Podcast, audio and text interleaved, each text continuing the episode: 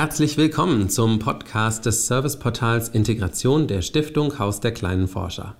Wir wollen Sie dabei unterstützen, geflüchteten Kindern ein erfolgreiches Ankommen in Kita, Hort und Grundschule zu ermöglichen.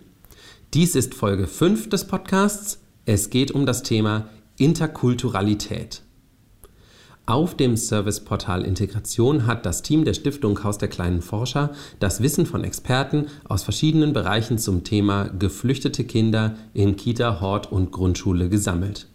Dazu gibt es Praxisideen aus Einrichtungen in ganz Deutschland sowie jede Menge Materialien und Links zum Thema.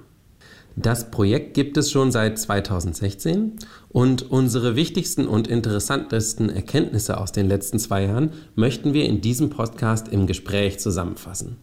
Wir freuen uns, dass Sie zuhören. Mein Name ist Alexander Matzkeit und bei mir ist meine Kollegin Mareike Breuer. Hallo Mareike. Hallo Alex. Diesmal geht es also um Interkulturalität oder auch um interkulturelle Kompetenz. Das klingt ja im Kern erstmal so, als könnten wir den Zuhörenden jetzt beibringen, wie man Menschen anderer Kulturen gehandelt kriegt. Ja.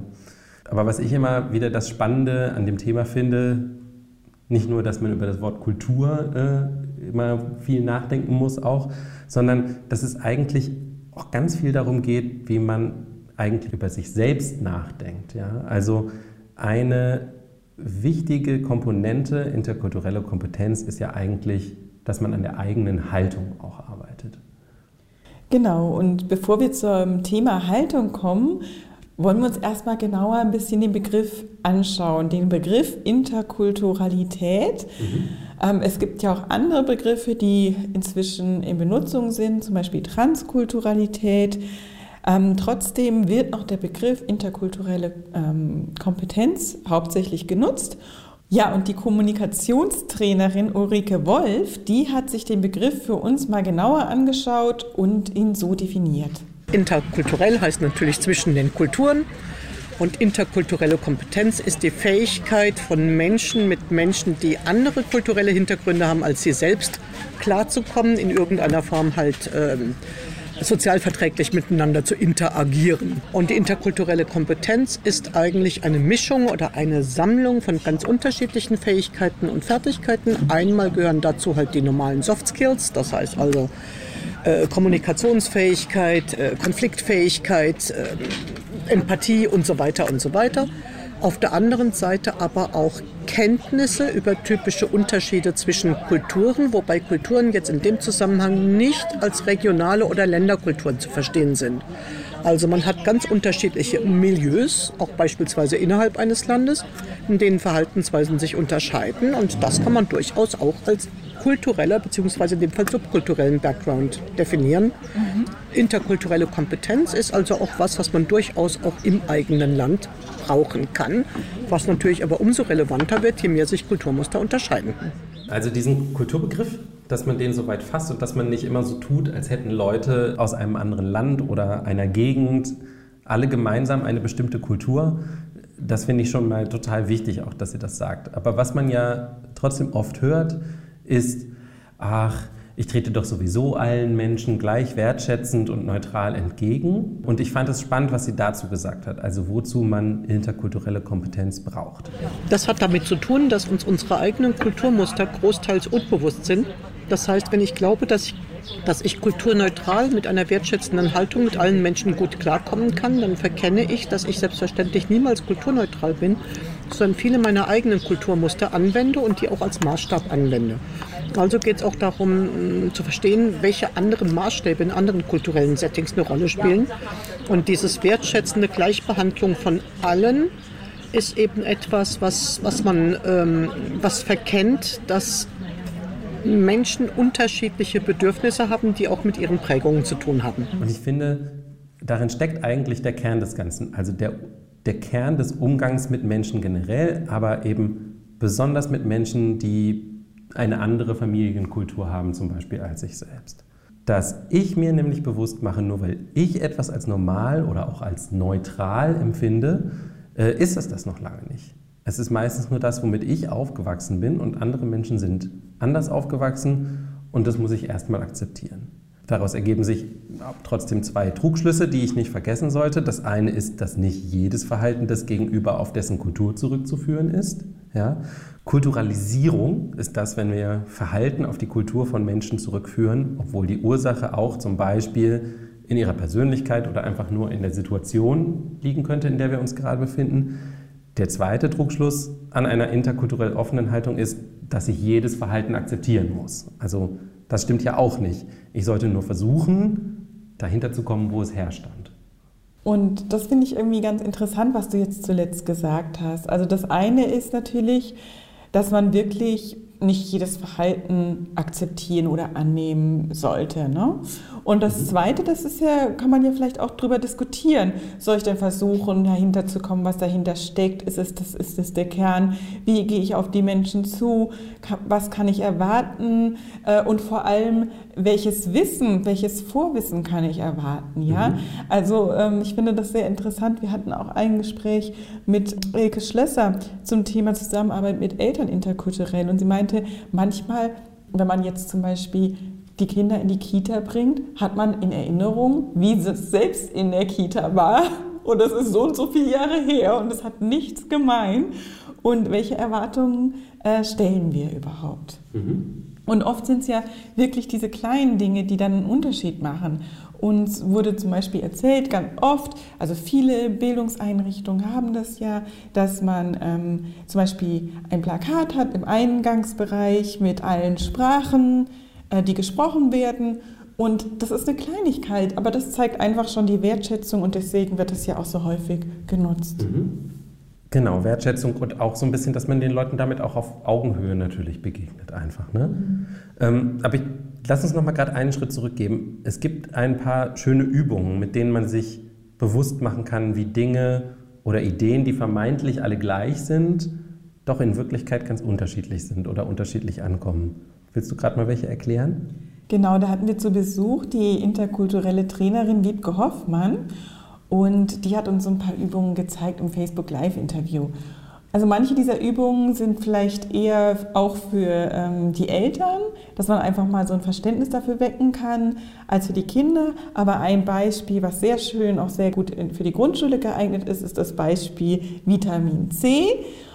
Da hat man eine Schale mit ganz vielen verschiedenen Zitronen und erstmal sehen ja irgendwie alle Zitronen gleich aus.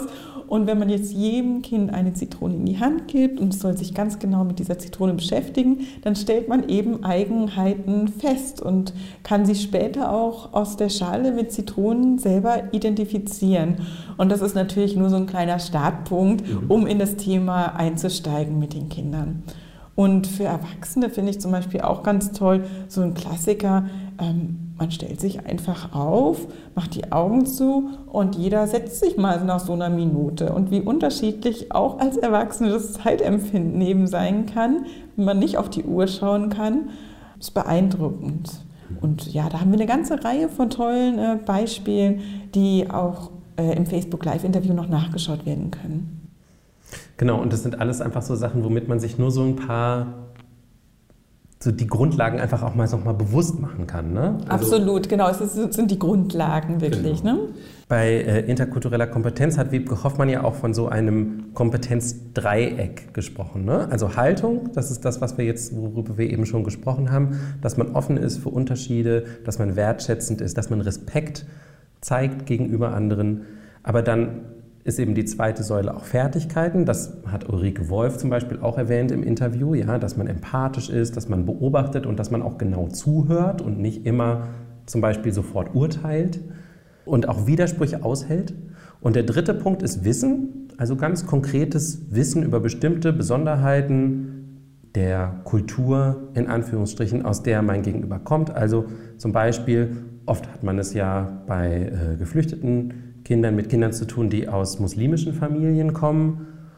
Und das heißt dann zum Beispiel, dass ich mir einfach mal angucke, wie funktioniert eigentlich Essen, das halal ist. Oder mir auch Bräuche und Feste anschaue, zum Beispiel den Ramadan. Wann ist der? Warum wird der begangen? Und können wir den Abschluss davon vielleicht auch bei uns in der Kita feiern zum Beispiel? Genau, und eigentlich finde ich, was gibt Schöneres, als zusammen zu essen, zusammen zu feiern.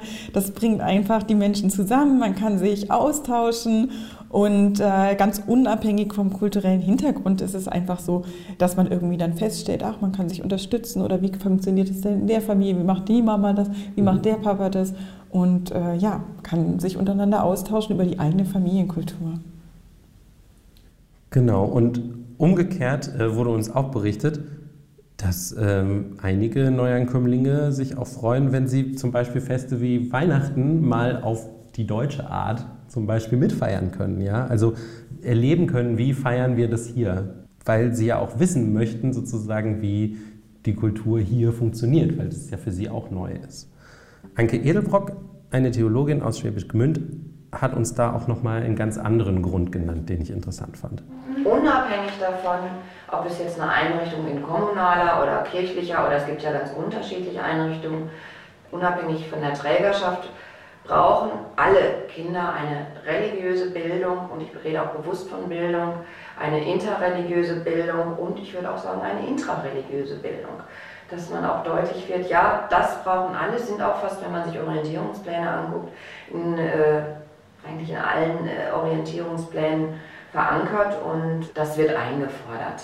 Das ist also jetzt nicht so nach dem Motto, äh, das, da steht irgendwie evangelisch, katholisch, mhm. muslimisch drauf, die sollen das mal machen, sondern eine interreligiöse Bildung gehört in jede Einrichtung, damit Kinder auch da früh das einordnen können. Mhm. Ja, das finde ich einen sehr interessanten Aspekt, eben diese interreligiöse Bildung, die es gilt zu fördern. Aber es gibt auch natürlich noch ganz andere Wege, wie man sich äh, kulturell begegnen kann, sozusagen. Ähm, ich erinnere mich da zum Beispiel an ein Interview, was ich mit Frederik Fahle gemacht habe, einem Kinderliedermacher.